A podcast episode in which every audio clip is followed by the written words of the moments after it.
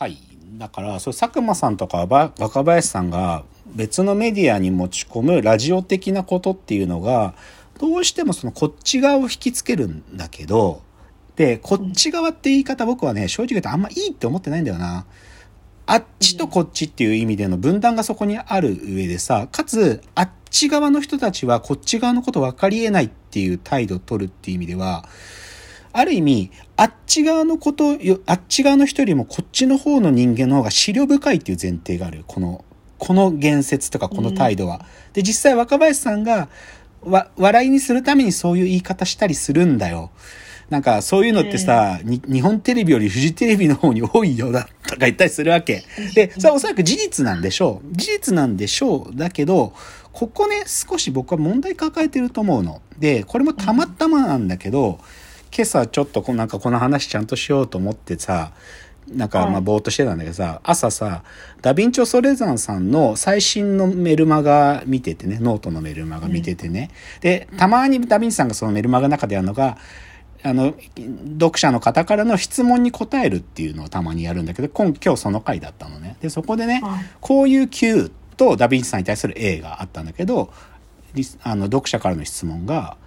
最近恋人が欲しくてマッチングアプリで人と会っています。幸い皆優しくていい方々ばかりなので、その時はとても楽しく過ごせるのですが、ふとした時にこの人にもアプリを始めるような経緯があって、日々の生活があって、今も内側でもいろんなことを考えているはずだと思うと、あまりに人間すぎてゾッとします。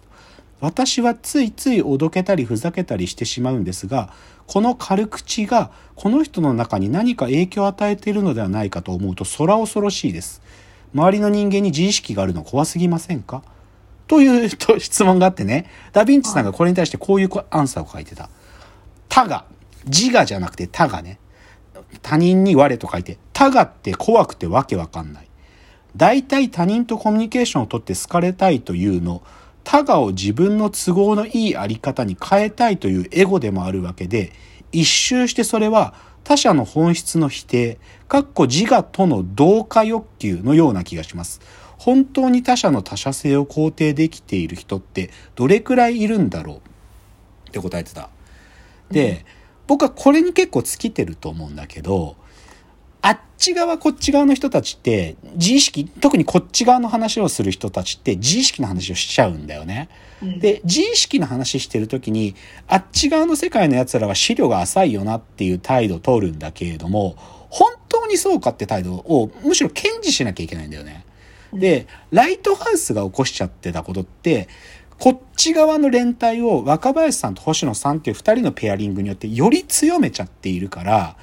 あっち側のやつ、世界の奴らが間違ってるんだっていう風な、そういう編集のされ方さ、しすぎちゃってると僕は思ってるの。で、ぶっちゃけ僕は自分があっち側こっち側かって言われたら自分どっちだろうかって正直言って僕わかんないな、この部分。こっち側の奴らにシンクロする部分もあれば、あっち側のヤンキーっぽい部分にシンクロする部分もあるわけで、で、時に、こっちあっちって分けてて、で、こっちの奴らの連帯高めようとすることを僕はそんなにいいって思ってないんだよ。で、ダヴィンチさんは、そこに対しての留保があるんだ。か彼の言説ってのは常に、共感できるって、どうしたってライトハウス見て、こっち側にシンパシー感じてたりとか、あのね、先週のオードリーのラジオだと、あっち側の連中も、なんか自分たちの言語化できなかったものが言語化できたって喜んでるって言ってたけど、でも、そいつらは、正直言うと、表面の部分救っただけだと思う。本当の、ライトハウスが持っている意地の悪さってことを冷静に考えたら、お前らバカにされてんだぜってことに気づかなきゃいけなくて、でも気づかないぐらいに偽装している佐久間さんのうまさがあるの、そこには。で、僕はそれが卑怯だって言ってんだよ。ずるさがある。なんか、あっちを分かった上で、でもそれが分かんないようにうまくラッピングしてるずるさがあるの。でそこを僕はき、なんか、ちょっときついなと思ってんだよね。きついなっていうのは、しょうがないんだよ。佐久間さんのイノベーションってそういう、ラジオ的なこっち側の世界を輸出して作ってるから、うまくギミックしてる部分があるんだけど、それが正直言うと僕は、あっちとこっちがここまで分かりきってるね。なんかその、午前0時の森で、う、だから、歌葉ちゃんとかってそんなさ、こっち側だって思ってないやん、僕ら。けど、明確に歌葉ちゃんにこっち側の話させちゃうんだよね。で、それいいことなのかどうか僕わかんない。正直言うと。なんか、で、それが、ライトハウスとか、午前0時の森とかで、少し強まりすぎてるなっていうのが、正直言うと僕はそういう危機感なんだよね。だから、今の僕にはっていう言い方したけど、正直そういうコンテンツが増えていることに対しての危機感から、僕は少しライトハウスを、そういう評価をしてるっていうのが、ちょっと長くなっちゃったけど、ミートくんさんから、なんかライトハウスを、いや、僕もいいと思ってんだよ。自分の言ってること近いとも、いうことも分かってるし、赤林さんと星野さんが絡むってこと自体は嬉しいと思うし、作品とか創作に対して、心構えをどう持っているかっていうことを分かるってことは喜びなんだけど、少し、あの座組とパッケージ、最後のパッケージングの部分に、そういうちょっとね、あの、本当は、なんか、留保をつけなきゃいけない部分に踏み込んだなっていうちょっと心配があるっていうことですね。いやーちょっと思ったよりね、このライトハウスの話長くなっちゃった。ちょっと遅っかな。ちょっと、じゃあ、少し、まあ今も今週のラジオエンタメライフだったんだけど、今週のラジオエンタメライフの話でチャー濁すかな。はい。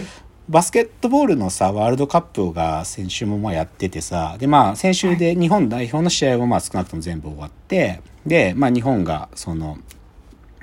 よなんていうか、順位を決めるための試合で2試合とも勝ってって、で、オリンピックの自力出場を何十何年ぶりに決めたみたいなね。そういうのがあったの。で、それでさ、あ、よかったよかった。で、試合も面白かったし、あ、よ、よ、よく勝ってたなって思ってたの。そしたらさ、その後ネットで見てたらさ、あの、ス、スラムダンクの映画の主題歌の、あの、10フィートの第0巻がかかってんだよね。試合が終わった後。その、はい沖縄でやってたから最初さ、この、なんていうの、カチューシャっていうのあの、いや、いや、ジャーシー。あ、チャーシー、チャーシーか。あれがかかってて、みんなこうやってやってんだけど、それが終わった後、第ゼロ感が流れてて、ドゥー、ドゥー、ドゥー、ドゥー、ドゥー、つって、で、じゃじゃらででででれんれれ、れってれれれれ、つって、みんなで、わーわーわーわーわーって言ってて、その雰囲気すごいの。なんか、YouTube に短い動画上げてる人とかいて、うわ、すっごいみたいな。で、これすごい嬉しいことでさ、なんか、日本で、まあバスケに限んないけどね、なんかさ、会場が、なんか高揚する音楽の一つのシンボルが生まれてる感じがして、すごく良かったの。で、それで見見てた、ね、あの、インターネットの上の中で生ま生まれてた、あの、ミームはね、井上はいそのスラムダンクの井上武彦先生が、スラムダンク書き始めた頃の31年前に、願いとして書いていた願望が叶ったんだっていうね。その NBA を見に、その漫画の取材として見に行けるようになりたいっていうもう一つと、バルセロナオリンピックは当時やってたんだけど、このオリンピックに日本が出れる、そういうバスケット、日本でのバスケットがそう変わってほしいっていう願いを書いていて、それを叶えてるわけ。ある意味さ、日本が今回自力でワールドカップ、あ、ごめん、オリンピック出場権をワールドカップで3勝して手に入れたっていうのは、90%井上武彦のおかげだよ。やっぱり、だって今プレイしてる選手は、やっぱスラムダンクがあったからバスケットボールを選んでるんだから、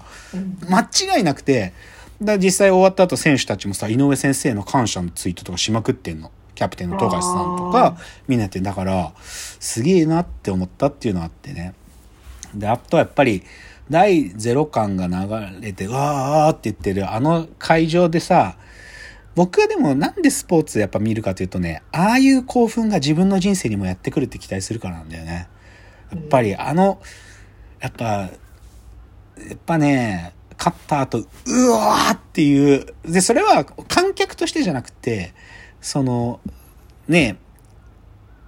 コートに立っている選手と同じ感覚で、ああいうものが自分の人生にもやってくると思ってるから生きてるって側面あって、だからそれはね、なんかやっぱり見ててくるものありましたっていうのが一つ。あとは、まあ、あとこれはちょっとどどうでも野球の話なんだけどさ、中日がひどいことになっててね、今。中日が。あのーこれね、中日、令和の米騒動とかでググってほしいんだけど、あのね、監督と、これバスケと真逆なんだけど、監督と選手の信頼関係が、ここまで壊れてるのかって驚くんだけど、あのね、令和の米騒動っていうのはね、なんか中日のある一人のベテラン選手がね、ちょっと炭水化物を摂取する量を減らしたらパフォーマンスが良くなったっていうことを聞いた中日の立浪監督が、食堂で米を出すのをやめたの。で、選手たちが、え、なんで白米がないんだって言って、いや、その監督がそういう方針だからって言って、米がないっつって、で、で、外国人のピッチャーが、その、ふざけんなっつって、俺たちに米食わせろっつったら、ピッチャーだけは食ってもいいことになったりとか言って。これ今ね、ファンたちの間で、令和の米騒動って言われてんの。で、だけどね、これだけじゃなくてね、ちょっともうね、中日は壊れちゃってる、チームが。あの、この前ね、もう完全に負け試合なんで、負け試合で、今年初めて投げさせる近藤ってピッチャーを9回に1イニング投げさせたんだけど、なかなかスリーアウト取れなくて、1イニング10点取られたの。一人のピッチャーが。で、こんなことあ、なんかもうトラウマなっちゃうレベルなんだけど、10点取られてる、それ晒し者状態の、その取られてる間、誰もマウンドに行かないの、中日のチームの。なんか、野手も、ベンチも、一人も近藤に声をかけに行かない。で、これ、で、で、その翌日近藤は2軍に落とされてるんだけど、こんなことあっちゃいけないのよ。で、その立浪の非常さも含めてだし、この米騒、令和の米騒動もだけど、ここまで監督と選手の信頼関係壊れたら終わっちゃう。もうマジで。多分もう立浪でもダメだと思う。それくらいね、